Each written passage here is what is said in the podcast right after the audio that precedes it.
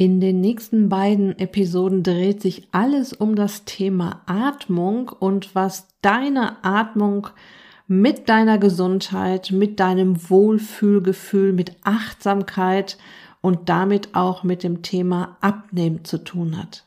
Viel Spaß! Herzlich willkommen in der Podcast-Show Once a Week, deinem wöchentlichen Fokus auf Ernährung, Biorhythmus, Bewegung und Achtsamkeit. Mit Daniela Schumacher und das bin ich.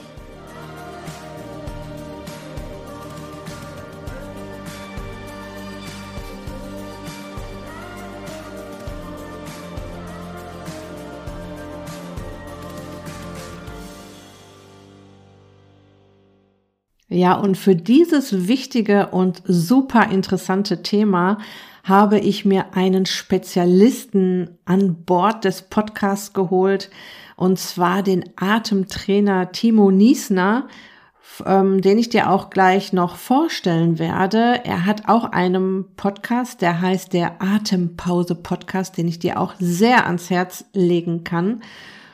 Ja, und was sich die wenigsten Menschen bewusst machen, ist, welchen großen Einfluss eine gute, gesunde Atmung auf unseren Körper hat, auf unseren Geist hat, auf unsere Seele hat und dass man tatsächlich auch falsch atmen kann und dass die meisten von uns sich seit ihrer Kindheit eine falsche Atmung angewöhnt haben und wie das kommt, das kläre ich auch mit Timo.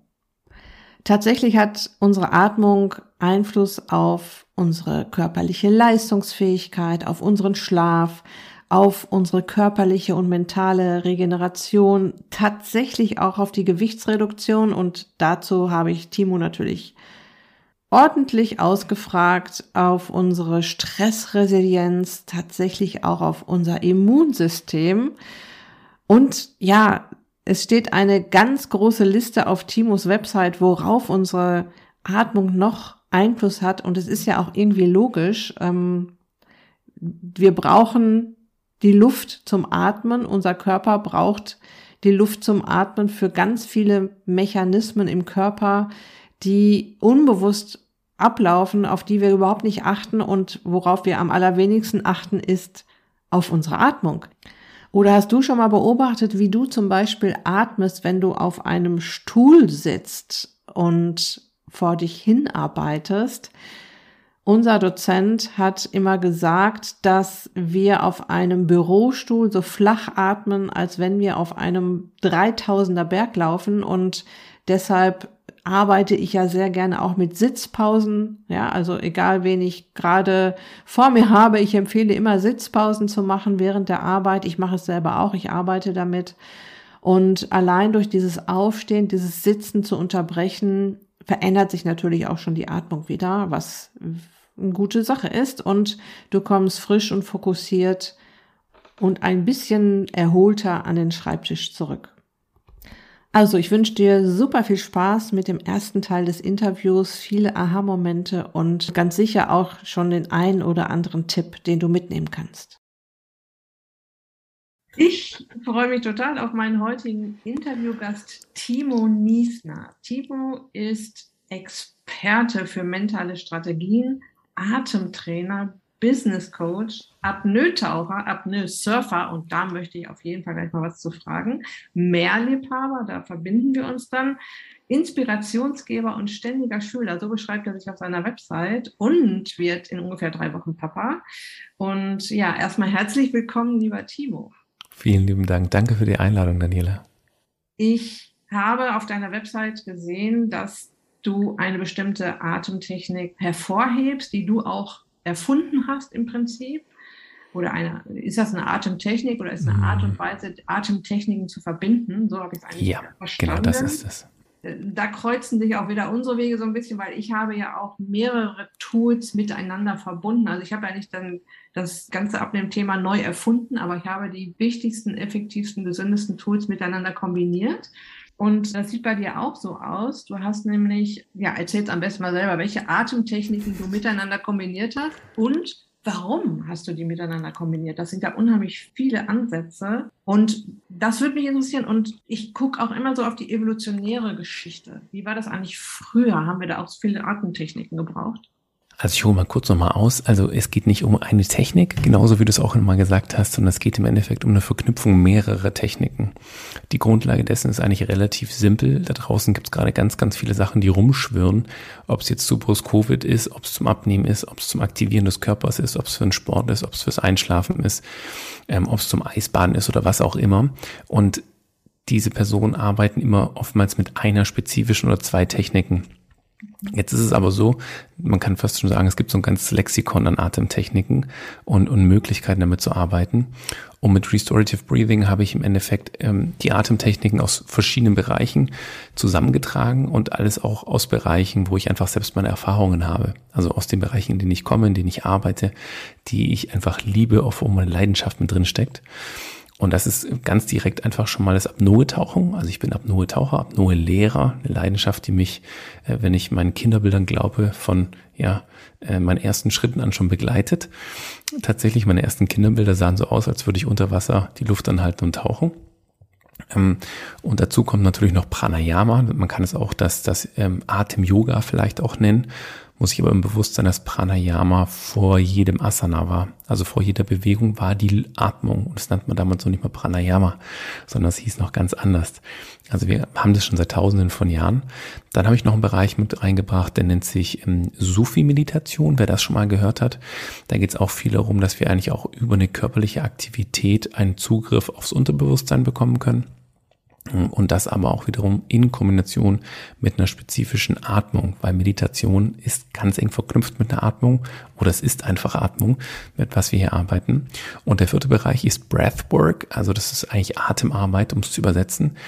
Das wird gerade sehr gehypt, im weltweit eigentlich, auch im englischen Bereich. Da geht es viel darum, über sehr starke Atemzyklen den Körper so zu beeinflussen, dass wir eigentlich einen leeren Kopf bekommen und ganz tief in uns selbst abtauchen können. So, das sind eigentlich die Bereiche, die ich kombiniere. Und jetzt ist die Frage, oh mein Gott, das ist aber ja so viel. Ja, was mache ich da für mich? Ähm, das Wichtigste ist immer, was ist mein Zweck? Also was möchte ich für mich erreichen? Und dann kann ich im Endeffekt wie in so einem Bauchladen sagen, ah, ich habe jetzt Bock auf einen Kaugummi, ja, das brauche ich jetzt gerade, was Fruchtiges. Und dann kann ich mit den Techniken arbeiten, die ich gerade für mich brauche. Also beispielsweise Ruhe vor einem Meeting, Ruhe vor einem Gespräch. Oder möchte ich einfach eher aus meiner Lethargie ausbrechen und sagen, boah, ich brauche jetzt mal ein bisschen mehr Aktivität, aber ich komme nicht in die Pushen. Auch dann kann ich was für mich anwenden. Besser einschlafen, besser verdauen und, und, und. Da gibt es ganz, ganz viele Techniken, mit denen wir arbeiten können. Mhm.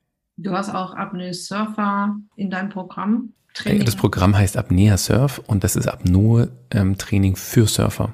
Also Apnoe ich habe einen Training für Surfer, genau. genau also Bist ich habe auch ich bin gar kein Surfer. Ja, und die Frage wird mir viel gestellt.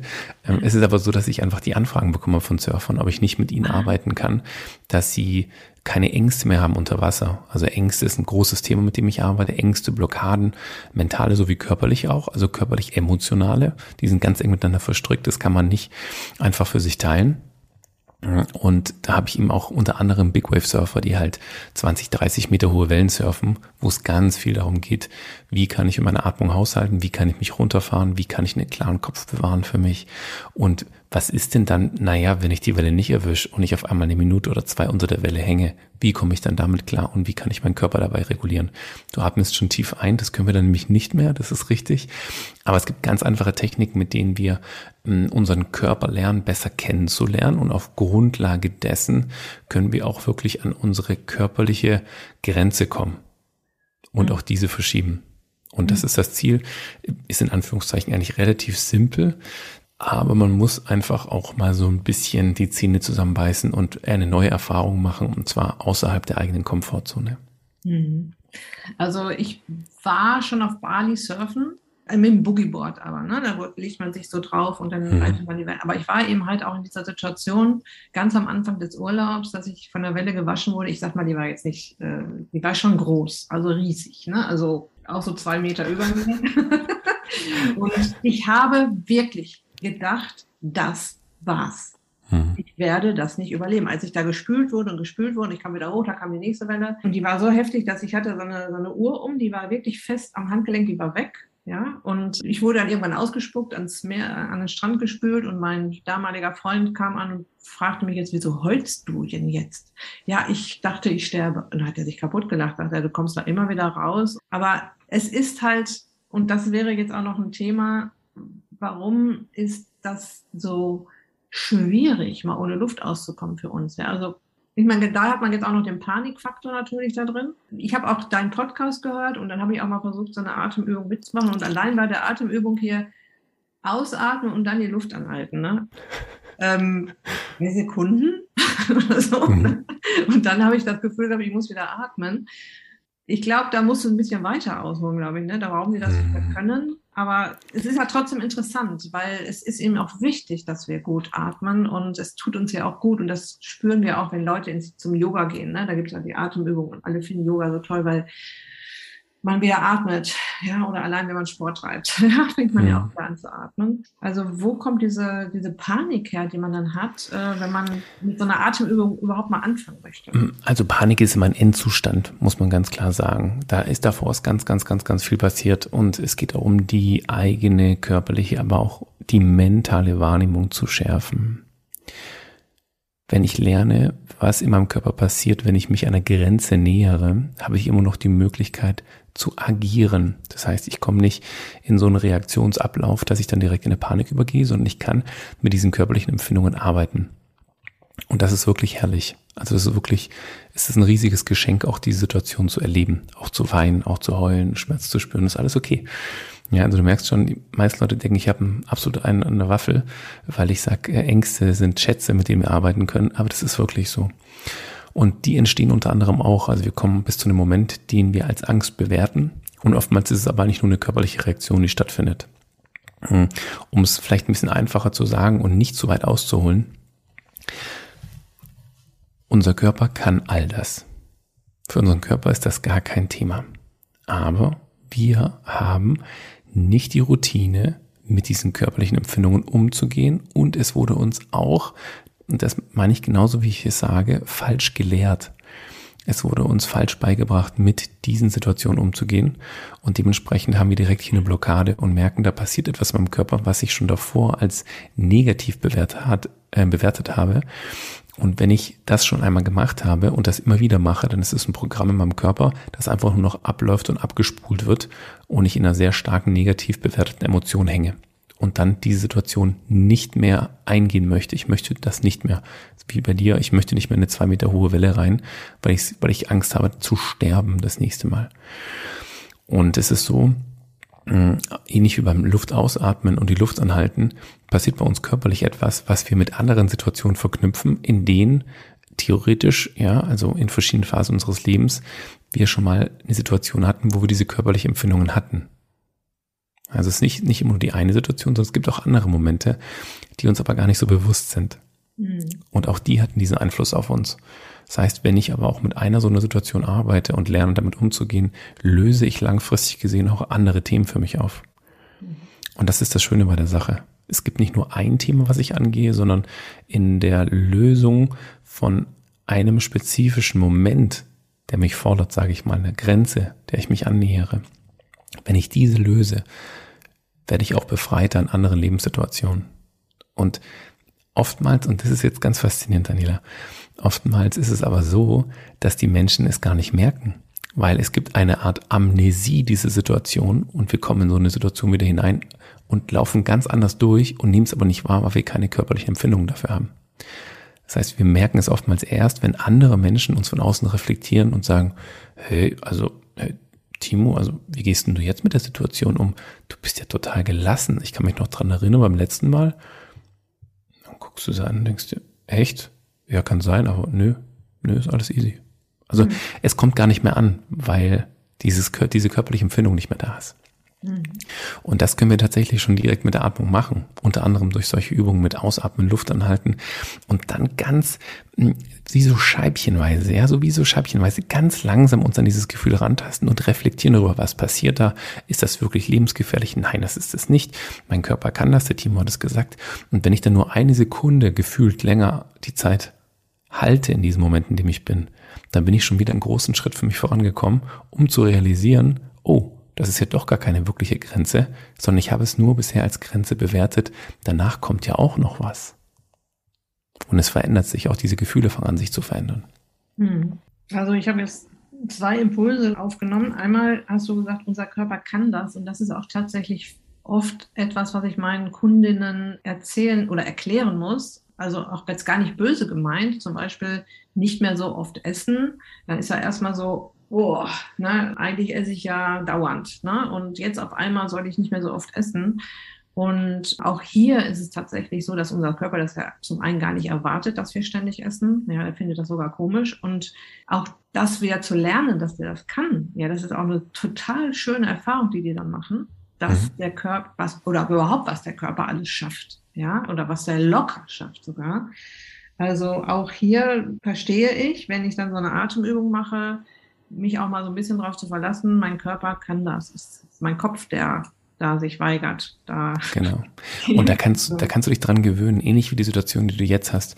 Wenn du über, ich sag mal, so einen, so einen sicheren Ort, beispielsweise mit der Atmung arbeitest und über diesen sicheren Ort an sich dich rantastest an Situationen, die sich ein bisschen anders anfühlen. Ich sag nicht negativ, einfach nur anders. Andere körperliche Empfindungen, die ich hier habe und mich da langsam rantaste, dann komme ich viel näher zu meinem eigenen Körper. Ich kriege ein viel besseres Körpergefühl. Und das ist sicherlich auch bei deinen Kunden auch das Thema, dass oftmals diese, dieses körperliche Empfinden weg ist und wir betäuben uns ja oftmals auch mit Lebensmitteln, betäuben wir uns, weil wir meinen, uns beglücken zu wollen, was aber komplett kontraproduktiv ist für uns körperlich und im Endeffekt uns körperliche Impulse gibt, die sich eigentlich nicht gut anfühlen, die wir, und jetzt wird spannend, aber gelernt haben, anders zu bewerten.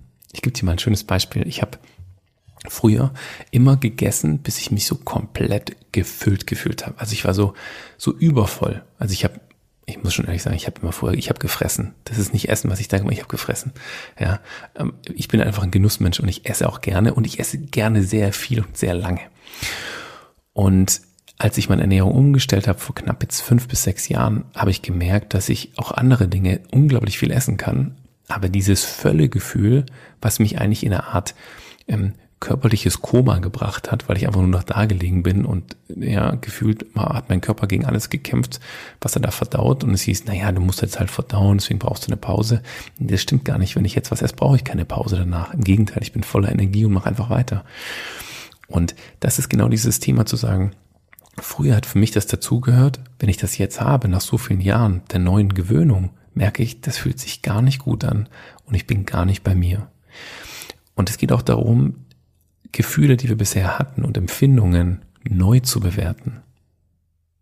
Und dafür brauchen wir aber erstmal diese andere Sicht der Dinge, eine Reflexion, etwas Neues auszuprobieren. Das heißt ja nicht gleich, ich denke mir, so arbeitest du bestimmt auch, ich fange jetzt was an, das heißt nicht, oh Gott, ich muss so die nächsten fünf Jahre lang mich ernähren. Jetzt machen wir erstmal Schritt für Schritt. Okay, machen wir jetzt mal eine Woche, gucken es uns mal an, machen wir es mal einen Monat, gucken es uns einfach nur mal an. Dann zurück können wir ja immer. Ja, ist ja gar kein Thema. Aber versuchen es einfach mal und dann gucken wir uns an, was sich verändert und wie ich mich dann fühle damit. Mhm. Und das Schöne ist ja, dass der Körper sich sehr zügig bedankt mhm. für noch so kleine Änderungen. Also ja. wirklich, das geht ja innerhalb von zwei, drei Wochen haben meine Teilnehmer ganz neue Erfahrungen gemacht, ja, ganz neue Erfahrungen gemacht und es hat sich so viel verbessert und das ist auch so schön dann zu sagen, versuch's doch erstmal, guck mal, was passiert. Mhm. Und dann passieren viele positive Dinge und dann ist es natürlich viel leichter auch da dran zu bleiben, ja. Mit dem viel und gerne essen kann ich bestätigen, mache ich auch gerne. Und ich war auch immer, ich, ich, äh, ich, war früher auch so drauf, hab, also manchmal habe ich das heute noch, ne, dass ich mir den Bauch voll zum es geht nicht mehr. Ich weiß aber, dass ich dann schlechter schlafe zum Beispiel. So. Mhm. Aber ich überlege immer, wie war das früher? Und das früher ist ja noch gar nicht so lange her. Wir sind ja ein Wimpernschlag in der Evolution. Wir sind ja ein Sandkorn in der Evolution. Ne? Und wenn ich mir jetzt so unsere Vorfahren oder unsere heutigen Naturvölker vorstelle, man muss ja nicht immer bis in die Steinzeit gehen. Wie läuft das denn da ab mit der Atmung? Machen die das besser oder intuitiv noch richtiger als wir? Also, warum müssen wir jetzt so darauf achten, besser zu atmen? Haben wir es hm. wirklich verlernt? Genau. Also das kriege ich auch ganz oft, gerade auch von Leuten, die sich mit diesem Thema noch gar nicht beschäftigen. Die denken sich so, hä, atmen mache ich doch, es läuft doch alles, funktioniert doch alles. Und darum geht's eigentlich gar nicht. Es geht nicht darum, dass ich atme, ja, sonst wäre ich nicht mehr hier. Wenn ich nicht atmen würde, kriegt mein Körper keinen Sauerstoff und äh, Exitus, wir sind, das war's dann mal.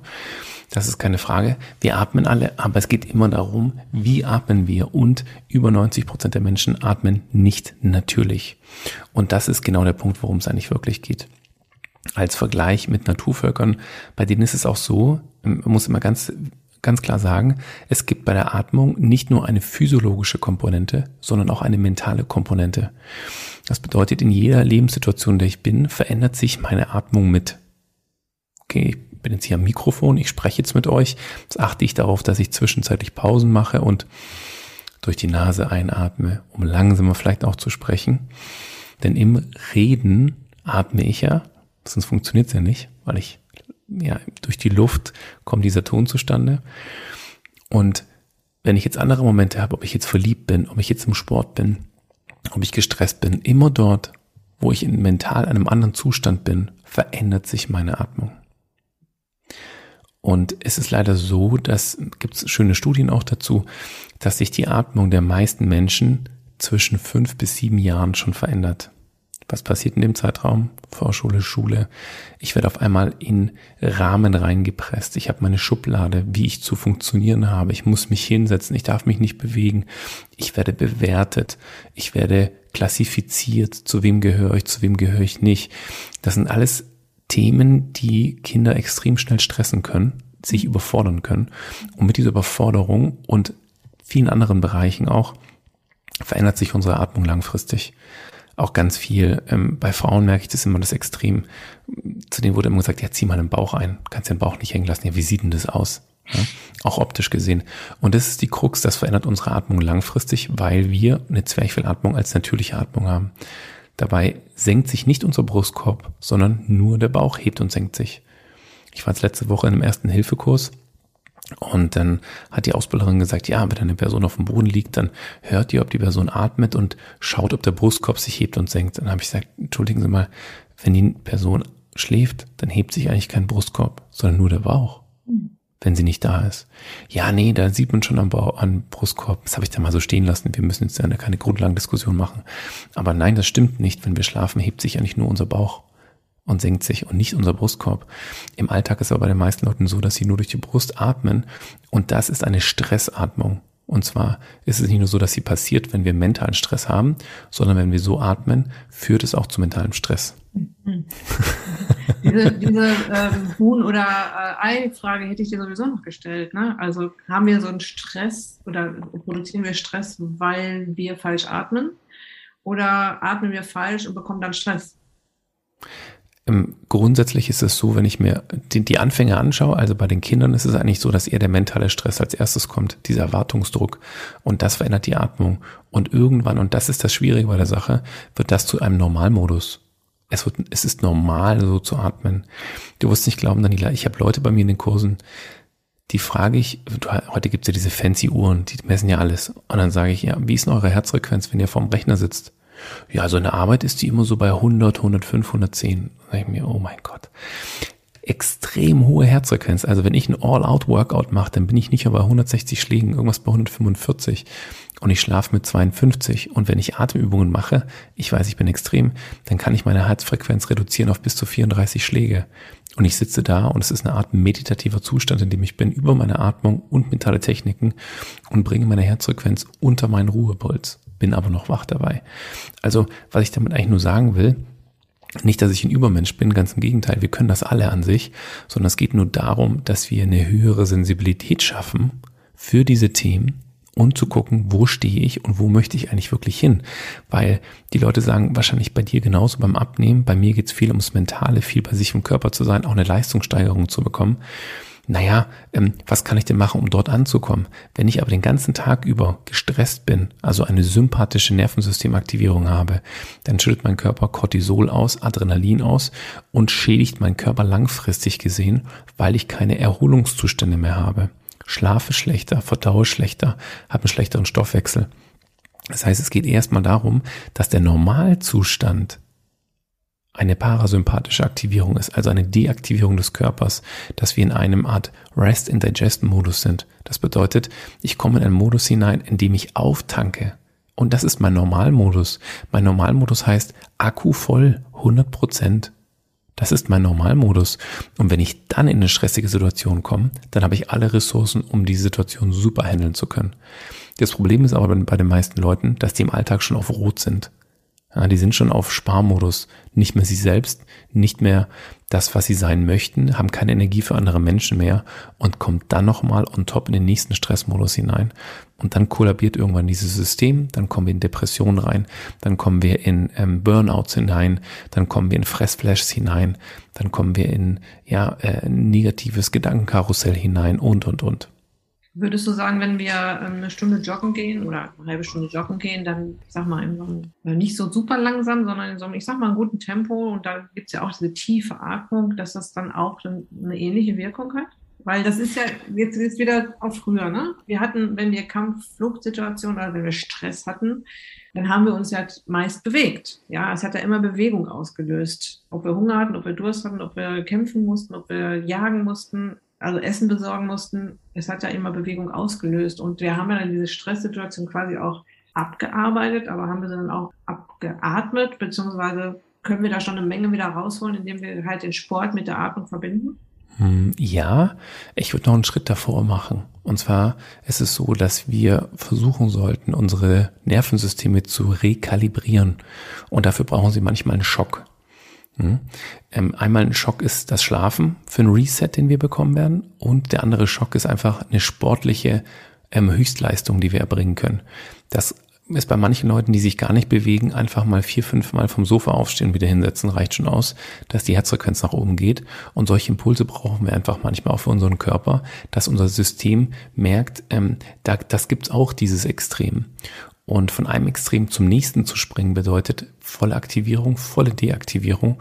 Und das bringt unser System eigentlich wieder in eine gewisse Balance. Und wir lernen darüber hinaus auch, wo stehe ich und was bedeutet es für mich, wirklich entspannt zu sein. Was bedeutet es für mich, wirklich aufzutanken? Das Paradoxe bei der ganzen Sache ist ja immer, die Leute haben ihre Handys und die müssen immer grün sein und die müssen angestöpselt sein, weil sonst geht's nicht mehr. Und dann wird gleich das, der nächste, ähm, die nächste, sag ich mal, Handytankstelle gesucht, wo man sie wieder anstecken kann, weil das ist ja so wichtig. Äh, und ohne Handy, oh Gott, das geht ja gar nicht. Aber das machen die Menschen meistens nicht für sich selbst. Ja, sondern es geht darum, dass wir eigentlich ähnlich wie ein Handy überall gucken, wo kann ich mich aufladen, wenn ich abdrifte und von grün auf rot oder beziehungsweise auf gelb vielleicht schon gehe oder auf orange dann kippe für mich im System. Wo kann ich aufladen? Und das ist das Wichtigste. Dieses Handy ist absolut unwichtig. Weil über das Handy lade ich persönlich nicht auf, sondern das, der größten Teil zieht mir dieses Gerät einfach Energie. Durch meine Aufmerksamkeit, durch Entscheidungen, die ich treffen muss, durch Ablenkung und, und, und. Das zieht mir tatsächlich mental unglaublich viel Kraft. Also wo kriege ich denn für mich diese Energie wieder? Wo kann ich denn auch körperlich auftanken? Und da kommen wir zum Punkt Bewegung. Und die Bewegung muss nicht unbedingt ein intensives Laufen sein. Ähm, ich hatte jetzt vor ein paar Tagen erst ein Interview mit ähm, einem Professor meiner früheren Uni, dem Professor Dr. Ähm, Ottmar Moser zu dem Thema unter anderem Diabetes tatsächlich. Und eben gemeint, gerade dieses Thema äh, Diabetes mellitus Typ 2 kann man im Endeffekt stoppen. Man kann diesen Prozess umkehren. Das bedeutet aber eben nicht nur, die Ernährung zu ändern, man muss mehr Sport machen und sowas. Und er gesagt, nein, das kannst du alles knicken, das machen die Leute nicht. Es geht darum, den eigenen Lifestyle zu verändern. Ja, mal eine Station vorher aussteigen und dann den Rest zu laufen. Das braucht keine extreme körperliche Aktivität. Und wenn die Leute etwas machen, dann nur die Aktivitäten, die ihnen auch verdammt nochmal Spaß machen. Weil es gibt einen, einen, einen riesigen mentalen ähm, Anteil an der Heilung oder auch in diesen Prozessen, die wir hier durchlaufen. Und der beträgt bis zu 40 Prozent, sagt er. Hm. Ja, also wenn Leute etwas machen, was sie aber nicht machen möchten, kann das auch gleichzeitig wieder einen negativen Einfluss haben ja. auf die Genesung in solchen Situationen. Und ähm, das finde ich einfach so schön zu sehen, dass es auch klar ist, dass wir nicht sagen müssen, ich muss jetzt dreimal die Woche eine Stunde laufen, sondern ich muss das für mich finden, wo ich einfach in eine Aktivierung, in eine körperliche komme. Und wenn es am Anfang einfach nur Aufstehen von der Couch ist und einmal vor die Tür gehen, um die Zeitung zu holen. Ja, und danach geht's einfach nur mal einmal kurz eine Runde ähm, um den Häuserblock. Ja, und dann wenn die Leute merken, es geht ihnen gut, dann machen sie vielleicht noch eine zweite Runde, noch eine dritte Runde. Das muss aber nicht sein, sondern es geht darum, dass wir in kleinen Schritten anfangen und merken, dass es uns das gut tut und dann machen wir das vielleicht eher nochmal wieder. Darum geht es. Nicht, dass wir uns zu etwas zwingen, sondern dass wir uns Routinen etablieren, die sich gut anfühlen und die wir gerne machen. Darum geht's. Auch bei der Atmung ist es ein Riesenthema. Ich setze mich auch nicht jeden Morgen eine Stunde hin und, und konzentriere mich nur auf die Atmung.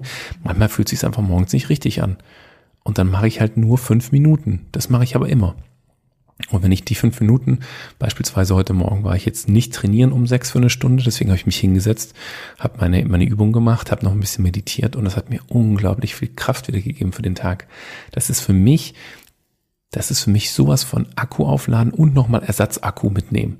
Ja, für den Tag. Das spüre ich den ganzen Tag, bis ich schlafen gehe. Diese 15 bis, bis ja 45 Minuten am Morgen. Das ist unglaublich. Wirklich, mhm. da kann ich danach Kaffee trinken, wie viel ich will. Ich komme nie wieder in diesen Zustand. ja, also zwei Sachen zu dem, was du gesagt hast. Einmal die Typ-2-Diabetes. Es ist tatsächlich ein Herzensthema von mir, die Typ-2-Diabetes. Und ich habe auch oft natürlich Teilnehmerinnen mit einer Insulinresistenz Typ 2 schon bei mir auch im Coaching. Und natürlich geht es um den Lifestyle, der geändert werden soll. Und genau was du sagst, in kleinen Schritten. Und es geht bei mir auch erstmal nur ums Schritte zählen. Ja, und, und fang da an, wo du gerade stehst und, und steiger dich so viel, wie du Spaß hast. Und vor allem such dir auch Dinge, die dir Spaß machen, ganz genau so. Also was hat dir in der Kindheit zum Beispiel Spaß gemacht? Da fällst du da vielleicht mal hin zurück. Ja. Und ich arbeite in allen, früher in den Präsenzworkshops und auch hier jetzt in Online-Workshops mit Sitzpausen zum Beispiel. Ja, also unser Dozent, der Dr. Professor Leo Primum, ganz korrekt, ähm, in der KPNI, der hat uns immer gesagt, wenn wir auf einem Stuhl sitzen, atmen wir so flach, als wenn wir auf einem 3000er Berg rumlaufen. Mhm. So flach ist unsere Atmung und allein dieses Aufstehen einfach mal und, und zur Not einfach wieder hinsetzen, ja, ähm, wird schon was bringen. Also auch da rennst du offene Scheunentore bei mir ein und diese Meditationsgeschichte, ja, die mache ich tatsächlich erst morgens, ich habe mir eine Morgenroutine und eine Abendroutine angeeignet, seit 66 Tagen, das ist ja genau der Zeitraum, den die Wissenschaftler sagen, dass man den braucht, um sich eine neue Angewohnheit, eine neue Angewohnheit zu gewöhnen. Und es ist genauso, wie du sagst, mit dieser Meditation. Es ist so unglaublich, genau wie du das gerade beschrieben hast, wie, wie voll man seine Akkus damit macht und wie gut man durch den Tag kommt. Und ich mache dann auch abends noch eine kleine Routine und wie gut man dann auch schläft. Ja, also alleine so bewusst im Tag ankommen, meditieren. Ich mache das auch so 15 Minuten. Ich habe das früher nie geglaubt. Ich habe das immer gesagt, ach, so ein Blödsinn, was soll das bringen? Aber es ist unglaublich, was das bringt. Das du, du, musst es erfahren, um wissen zu können, was es bedeutet, sowas mal gemacht zu haben. Hm. Ja, und du musst es auch mal durchziehen, auch wenn man mal jetzt mal vielleicht morgen kein, oder ich mache dann auch mal nur eine 5 Minuten Meditation, so wie du das auch sagst. Manchmal fühlt es sich ja nicht danach an, ne? Ich möchte noch mal einmal ganz kurz zurück zu dieser Geschichte. Ich, du hast diese Atemübungen in deinem Podcast gemacht. Ich atme mhm. ein und atme aus bis zum Schluss und halte die Luft an. Was passiert denn dann Gutes im Körper, wenn ich diese Übung mache? Ja, und genau an dieser Stelle geht es in der nächsten Episode spannend weiter. Ich hoffe, dass Timo und ich dir schon ein paar Impulse geben konnten, auf deine Atmung zu achten, vielleicht mal eine Atemübung zu machen. Geh gerne auf Timos Website, die ich dir natürlich auf der Beitragsseite zu dieser Episode verlinken werde. Hör gerne in seinem Podcast rein, in dem er auch Atemübungen mit dir macht. Mein Tipp ist, das auf keinen Fall im Auto zu machen oder irgendwo, wo du dann abgelenkt bist. Nimm dir dann auch wirklich Zeit dafür. Und ja, probier es einfach mal aus und schau, was es mit dir macht. Timo bietet übrigens auch einen Atempause-Abend an, in dem er mit einer Gruppe zusammen Atemtraining macht, Atemübung macht, auf verschiedenen Leveln. Und das läuft auf Spendenbasis. Das heißt, du kannst dich da über seine Website anmelden und das einfach mal mit ihm zusammen machen und austesten unter einer sehr professionellen Anleitung. Das ist sicher eine sehr angenehme und gut begleitete Möglichkeit, das Atemtraining oder überhaupt mal ein Atemtraining mitzumachen.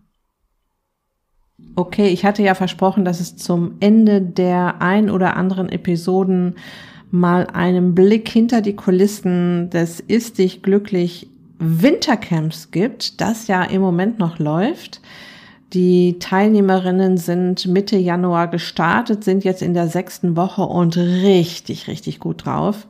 Und wer kann es besser beschreiben als meine Teilnehmerinnen, was, wie sie sich gerade fühlen Und dadurch, dass ich ja auch in Kontakt bin mit meinen Teilnehmerinnen, weiß ich auch, wie sie sich fühlen und möchte dir mal ein paar Worte aus einer E-Mail einer Teilnehmerin vorlesen, die ich vor ungefähr einer Woche bekommen habe. Meine Teilnehmerin schreibt, Hallo Daniela, die letzten Wochen waren echt der Hammer für mich. Natürlich im positivsten Sinn. Mir geht es echt gut. Ich hätte es mir nicht vorstellen können, was mein Körper alles schafft und drauf hat. Echt ein Wunderwerk. Ich merke zum Beispiel, dass ich jetzt viel mehr mit mir verbunden bin. Sie hat in Klammern geschrieben, hört sich so esoterisch an, aber mir fällt keine andere Umschreibung ein. Und sie schreibt weiter, ich habe mich entschieden, dass jetzt wirklich Schluss ist mit Raubbau. Jetzt hat mein Körper es auch mal verdient, dass er betüttelt und von mir bekommt, was er braucht. Sowas wie mein Kopf und mein Körper sind jetzt die besten Buddies und passen, an, passen aufeinander auf. Sie hat mir dann freundlicherweise noch ein paar weitere positive Veränderungen aufgelistet. Die Sachen sitzen lockerer, ich habe keinen Heißhunger mehr. Die Abende sind entspannt und ohne ständiges Rumfuttern. Meine Verdauung hat sich extrem verbessert. Ich bin viel draußen, was mir total gut tut. Und dann schreibt sie weiter, ich hätte vor fünf Wochen niemals gedacht, dass das alles möglich ist. Und jetzt kommt eine, finde ich, sehr wichtige Stelle, weil viele denken, das ist alles total kompliziert, das schaffe ich sicher wieder nicht. Wie soll ich das machen mit meiner Familie? Und ich habe doch so viel zu tun. Ich habe keine Zeit dafür, meine Ernährung umzustellen. Denn sie schreibt dir jetzt zu Anfangs, dachte ich, wo soll ich mit drei Kindern und einem Mann im Außendienst diese Zeit noch hernehmen für das alles?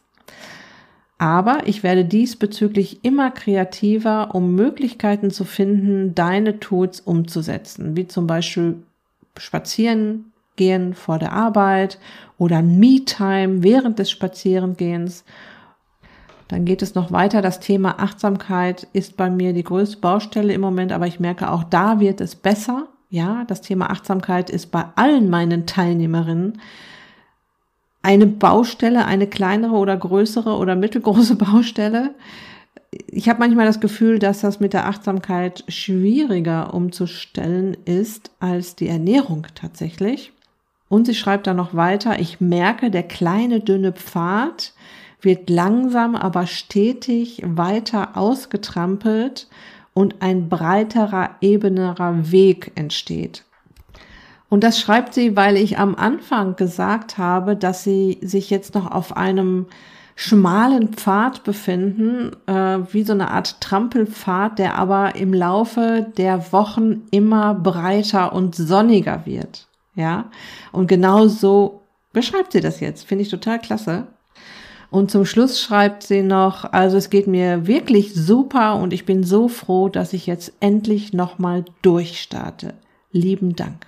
Du kannst dir sicher vorstellen, dass mein Herz überläuft, wenn ich solche Nachrichten bekomme. Ich weiß natürlich, dass all das geschehen wird, aber das dann immer wieder so schwarz auf weiß zu lesen, dass es genauso funktioniert, wie es funktionieren soll und dass ich meine Teilnehmerinnen glücklich mache, das tut mir als Coach auch so gut.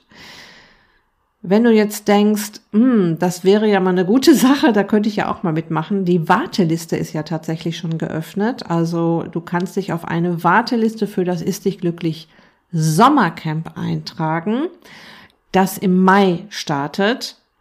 Ja, und das sind auch nur noch ungefähr acht Wochen, dann geht's schon los und ich hole meine Interessentinnen auf der Warteliste, die übrigens völlig unverbindlich ist. Also Warteliste heißt ja im Prinzip, ich warte darauf, dass das Sommercamp sich öffnet und ich bekomme dann zuverlässig von Daniela Bescheid, dass es soweit ist, weil dieser Zeitraum ähm, für die Buchung, der ist nur ganz klein, das sind nur ein paar Tage, wo du die Chance hast, dich anzumelden. Und das kann man so im Alltagsgeschehen schon mal schnell nicht mitkriegen. Ich habe also auch schon oft E-Mails bekommen, Daniela, ich habe das äh, Wintercamp verpasst zum Beispiel, was mache ich denn jetzt? Ja, wenn, das, wenn die Türen dann einmal wieder zu sind, ich ähm, habe meine Teilnehmerin an Bord geholt, da gibt's dann, ja, dann gibt's dann keinen Weg mehr rein. Das ist nun mal so, dass ich da auch nicht die Unruhe reinbringen möchte unter meinen Teilnehmerinnen, dass da dann noch neue Leute dazukommen. Das geht nicht. Und damit das alles nicht passiert, ist es natürlich super sinnvoll, wenn du, gesetzt im Fall, dass du dich in irgendeiner Weise dafür interessierst, dich von mir unterstützen zu lassen, auf der Warteliste stehst. Du hast noch den Vorteil, dass du dir dann auch einen super interessanten Bonus sichern kannst. Und ich betüttel dich schon ein paar Wochen, bevor es losgeht, ein bisschen und hol dich schon mal so ein bisschen an Bord, wärm dich schon mal so ein bisschen auf. Egal, ob du dann am Ende buchst oder nicht, du hast auf jeden Fall auch ähm, schon mal so ein paar kleine Aufgaben von mir, die dich an die Startlinie bringen werden. Okay? Also, das war's für heute. Ich wünsche dir noch eine wunderbare Woche bei diesem herrlichen Wetter. Lass es dir gut gehen, pass auf dich auf, bleib gesund, ist dich glücklich. Deine Daniela.